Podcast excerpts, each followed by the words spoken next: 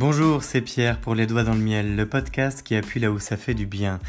À vous qui nous rejoignez à l'écoute, je produis ce podcast pour trois raisons. Je ne comprends pas pourquoi les gens laissent traîner leurs soucis sans les régler alors qu'ils ne vont pas bien. Je ne comprends pas pourquoi nous reproduisons sans cesse les mêmes erreurs avec d'autres personnes dans d'autres lieux et en d'autres temps. Et je ne comprends pas pourquoi on peut se sentir si seul face à l'échec alors qu'on est si nombreux. Alors à vous qui avez vécu un gros raté, à vous qui voulez sortir de vos cycles de vie pour progresser vraiment, ce podcast vous est dédié parce qu'il faut commencer par changer son monde pour changer le monde. Je vous parle parce que c'est du vécu, je vous parle parce que je suis passionné par ce qui forge notre nature et notre identité, et surtout, je crois qu'on peut faire mieux sans avoir à en souffrir. Je vous souhaite la bienvenue dans cette troisième saison, la fin, développer une raison d'être pour progresser. Elle fait suite aux deux premières, la bestialité où nous avons croisé les mondes pour faire face à nos contradictions, et la colère où nous avons utilisé nos échecs de vie pour avancer.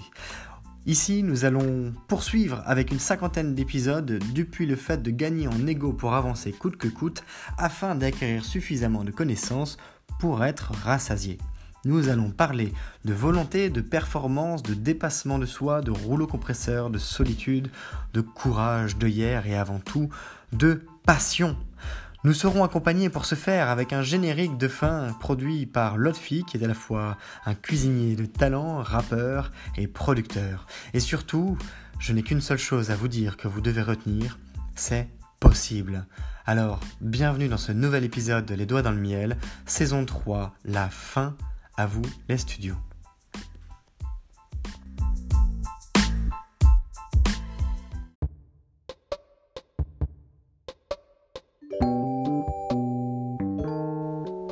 Si vous me suivez depuis quelques temps maintenant, vous savez qu'il y a un sujet sur lequel je reviens régulièrement. C'est la responsabilité individuelle, parce que je pense que sans responsabilité, sans prise de responsabilité, on n'est pas bon. On n'est pas bon pour atteindre ses objectifs. On n'est pas bon pour être responsable. On n'est bah, d'ailleurs, c'est dans le titre. On n'est pas bon pour avoir la confiance des autres. Et on n'est pas une personne de confiance dans ces conditions, puisque si on se repose sur les autres, qu'on n'arrête pas de dire que c'est de la faute d'un tel ou d'une telle, mais dans quel monde on vit? On n'est pas sorti de l'auberge. Je n'aime pas les gens qui accusent sans arrêt les circonstances. Je n'aime pas cette façon de penser. Je n'aime pas cette façon de progresser. Chacun son délire. Moi, je ne respecte pas ça. Ça me, gonfle. C'est comme ça, j'ai pas pu, tu vois, c'était les circonstances, ouais, c'était le client, il était pas cool, ouais, non, mais euh, j'ai eu un retard là, et puis du coup, j'ai pas pu réussir à faire bla bla bla. Qu'est-ce que tu as fait toi pour que ça ne marche pas? Qu'est-ce que tu as fait toi pour que ça marche? C'est pas compliqué en réalité de se dire, ok, c'est de ma faute. Ou même si c'est qu'en partie, mais c'est de ma faute. Qu'est-ce que j'aurais pu faire différemment pour que ça fonctionne mieux? Qu'est-ce que je peux encore faire maintenant, là tout de suite, pour que ça marche? Qu'est-ce que je peux renégocier dans mon parcours pour ajuster la trajectoire Qu'est-ce que je peux comprendre de mes échecs passés pour que ça fonctionne? Et là justement, dans notre parcours, rappelez-vous, nous sommes dans la saison 3, la fin, nous avons été en colère dans la saison 2 et nous avons fait face à un monde relativement bestial dans la saison 1. Nous sommes responsables du comportement que nous avons en ce moment dans notre parcours pour euh, s'éveiller, pour continuer à progresser, pour affronter nos échecs, pour mieux les accompagner justement, pour mieux faire avec, pour se faciliter la vie et arrêter cette euh, démarche relativement animale, eh bien, nous sommes à un point où nous nous avons réussi à nous conditionner par la solitude. Nous avons réussi à nous conditionner pour avoir la dalle de prendre une revanche. Vous avez peut-être vu le, les sketchs de Mustapha El Astrassi qui revient d'un long euh, d'une longue dépression, d'une longue période pendant laquelle ça n'a pas bien été, pour tout un tas de raisons après qui lui sont personnelles, familiales et professionnelles. lui maintenant il a la dalle. Il revient, c'est le comeback. Vous noterez peut-être, si vous écoutez ces sketchs sur internet, sur YouTube, et que je vous invite à regarder parce qu'ils sont, mine de rien, très bons et ils sont aussi excellents pour comprendre eh bien, tout un tas de conflits qui existent, ne serait-ce que dans ces paroles, et c'est absolument génial que de l'écouter. On en revient à la saison 1, on en revient à la saison 2, on en revient à la saison 3, et ça risque d'être à la limite du jugement, mais je dirais qu'il n'est pas encore prêt pour la saison 4. Il a besoin de passer par la saison 3. Vous comprendrez ça d'ici une cinquantaine d'épisodes, probablement. Euh, fin de saison 2, pendant notre fin de phase de colère, avant de passer à la phase de fin, grosso modo, nous en étions au fait que il était temps de passer à autre chose, mais seul. Et j'appuie bien sur ce terme, parce que ce n'est pas parce qu'on a plein de personnes dans sa vie, ce n'est pas parce qu'on est bien entouré, ce n'est pas parce que nous avons des amis, des, des gens qui nous apprécient, et même que nous apprécions, qu'on fait ce travail à plusieurs. Quand on vit un gros échec, bien souvent, mis à part quand on va voir peut-être un, psychologue ou dans quelques cas où on peut éventuellement partager eh bien, ses peines à, sa famille, eh bien, oui, c'est ça le problème. On est seul. On se sent seul, on ne se sent pas compris, le monde s'est écroulé. Comment se reconstruire? Eh bien, on y est là. On est en train de se reconstruire. Et même si c'est pas un gros échec, on est en train de se reconstruire. Par gros échec, j'entends à nouveau les burn-out, brown-out, bore-out, dépression, rupture amoureuse, licenciement, chômage prolongé, prolongé, prolongé, perte de biens, perte de membres de sa famille, des trucs très marquants. Des moments de vie qui ne durent pas qu'un instant, parce qu'ils ont des impacts longue traîne. Quand ça se produit à un instant T, ça a des conséquences sur plusieurs mois. Eh bien, quand on arrive à sortir de cette fameuse phase de colère, à ce moment-là, on s'est conditionné à avancer par la solitude. Et quand je parlais d'ownership, de responsabilité en, introduction, je dirais que c'est presque, c'est presque un beau moment. Malgré tout cet isolement, malgré toute cette souffrance, malgré toute cette friction de vie qui existe, parce que oui, on est en train de dépenser énormément d'énergie là pour nous en sortir, on est en train de, de ruminer, on se bat contre nous-mêmes, ce sont des efforts mentaux, ce sont beaucoup d'énergie psychologique, mentale qui, que l'on draine comme ça et que l'on perd au quotidien parce qu'on rumine, parce qu'on pense trop, on est dans le, fameux mode anglais euh, overthinking. Comment est-ce qu'on fait pour avancer dans ces conditions? Eh bien on s'est conditionné à ça par la solitude.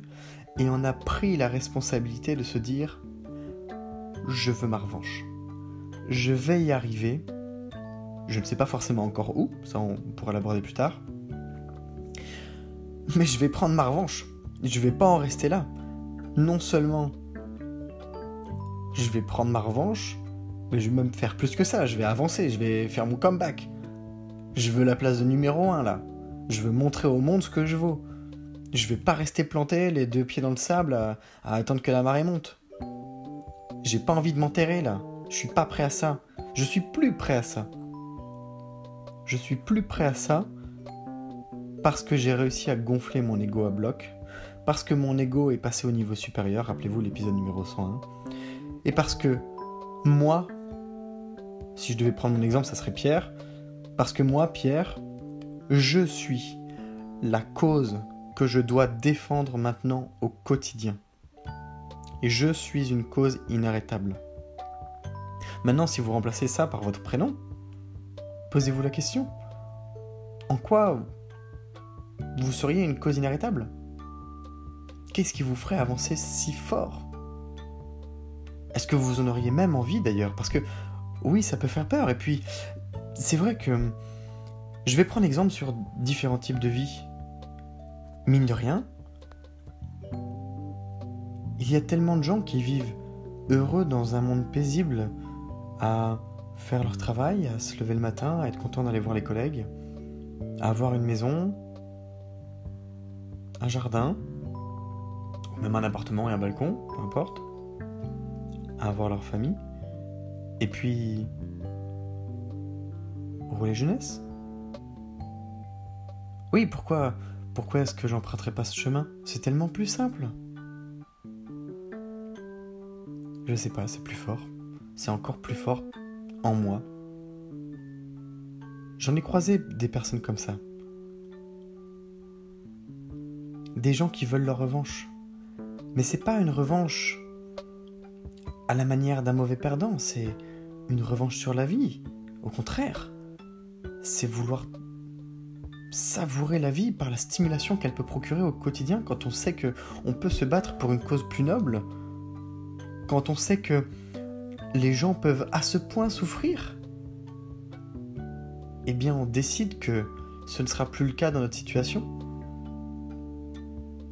Et pour ça, on veut construire, bien souvent, des projets qui nous permettent à la fois d'entrer dans des phases de paix et de répondre également un problème rencontré, qui devient du coup un enjeu de vie. Et c'est là tout notre enjeu de vie.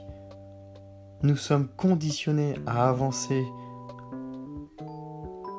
grâce à notre phase de colère pour avoir faim de répondre à un enjeu de vie qui permettra à d'autres personnes de ne pas le subir, en commençant par nous. Et nous avons compris à ce moment-là, je dis nous parce que parmi les personnes qui écoutent, et ce n'est pas le cas de tous et de toutes, mais parmi les personnes qui écoutent, il y, a des, il en a qui m'ont envoyé des messages, et vous êtes nombreux, et nombreuses, parfois un peu timides encore, chaque chose en son temps, il y en a qui ont vécu des trucs. Franchement, c'est hardcore. Je le, dis comme je le pense, c'est dur.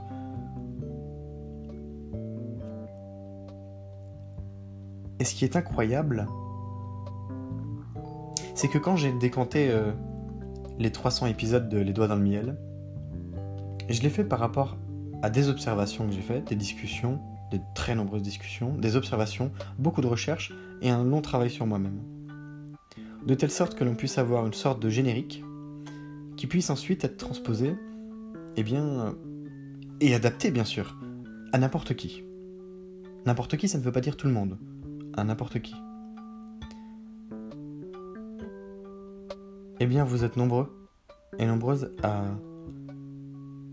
être seuls, d'abord dans votre tête, parce que vous avez du mal à avoir confiance d'abord en vous. Mais ça, on pourra en reparler aussi dans un épisode prochain. Là, nous en sommes à une étape de conditionnement par la solitude qui nous permet d'avancer. Et le double tranchant de ce conditionnement, c'est que la manière positive de le voir, c'est qu'on est dans une, dans une phase de réussite on est dans une phase de réussite parce que on ne peut plus échouer. Ce n'est plus une option. Il n'y a plus de plan B. Il y a le plan A, je réussis. Le plan A, par exemple, Pierre réussit. Le plan A, Khaled réussit. Le plan A, Camille réussit. Le plan A, Sophie réussit. Le plan A, Mélanie réussit. Le plan A, Kevin réussit. Le plan A, Dimitri réussit.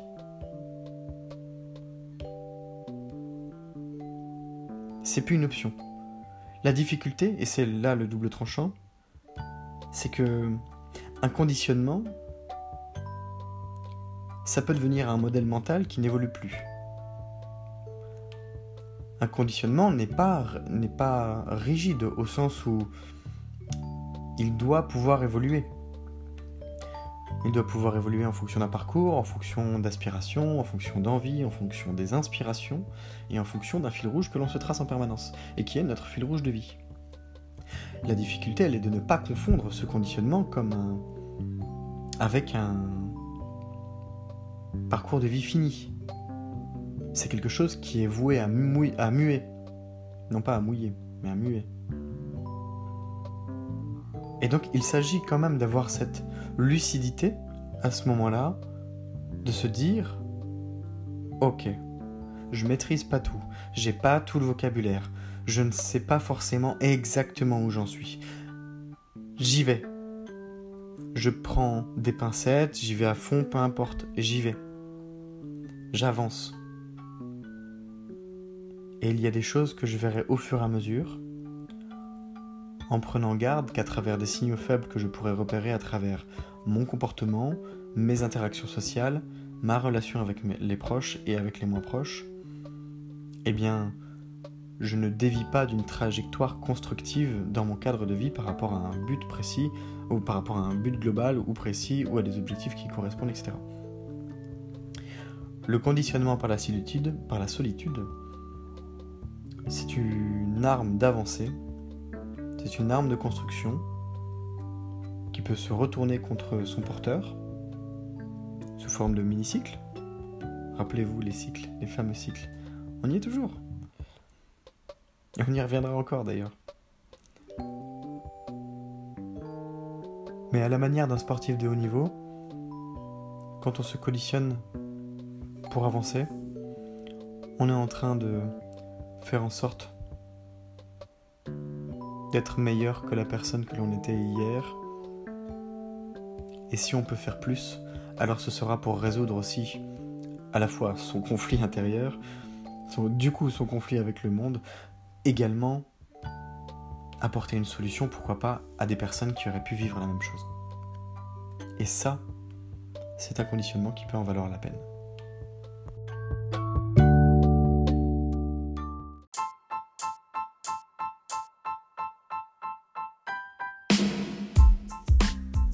Je t'invite à liker, commenter et surtout partager le podcast depuis la plateforme où tu l'écoutes de manière à le diffuser auprès du plus grand nombre de personnes qui auraient besoin qu'on appuie un peu plus fort là où ça fait du bien. Rappelle-toi peut-être que par le passé tu as vécu des moments difficiles ou voire des échecs de vie et peut-être qu'à ce moment-là ça t'aurait fait du bien d'entendre une pensée, quelques mots ou avoir un début de plan d'action pour mieux faire avec, eh bien, tu as ce pouvoir entre les doigts en ce moment et ça peut être de ta responsabilité que de le communiquer à quelqu'un qui en aurait besoin. Alors, pourquoi pas? En tout cas, sache que c'est grâce à des personnes qui le partagent qu'il y a aujourd'hui plusieurs milliers d'écoutes du podcast Les Doigts dans le Miel et que ce podcast est écouté dans plus d'une douzaine de pays. Aujourd'hui, ce sont des sourires, des moments plus chouettes, des progressions et des constructions de projets qui s'accomplissent à travers le podcast.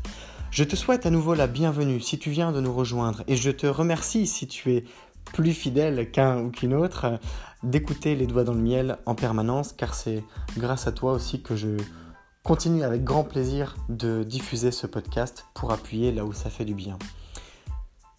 Je te donne rendez-vous demain. Je t'invite à picorer dans les contenus qui sont passés. C'est Pierre, les doigts dans le miel, le podcast qui appuie là où ça fait du bien. Belle journée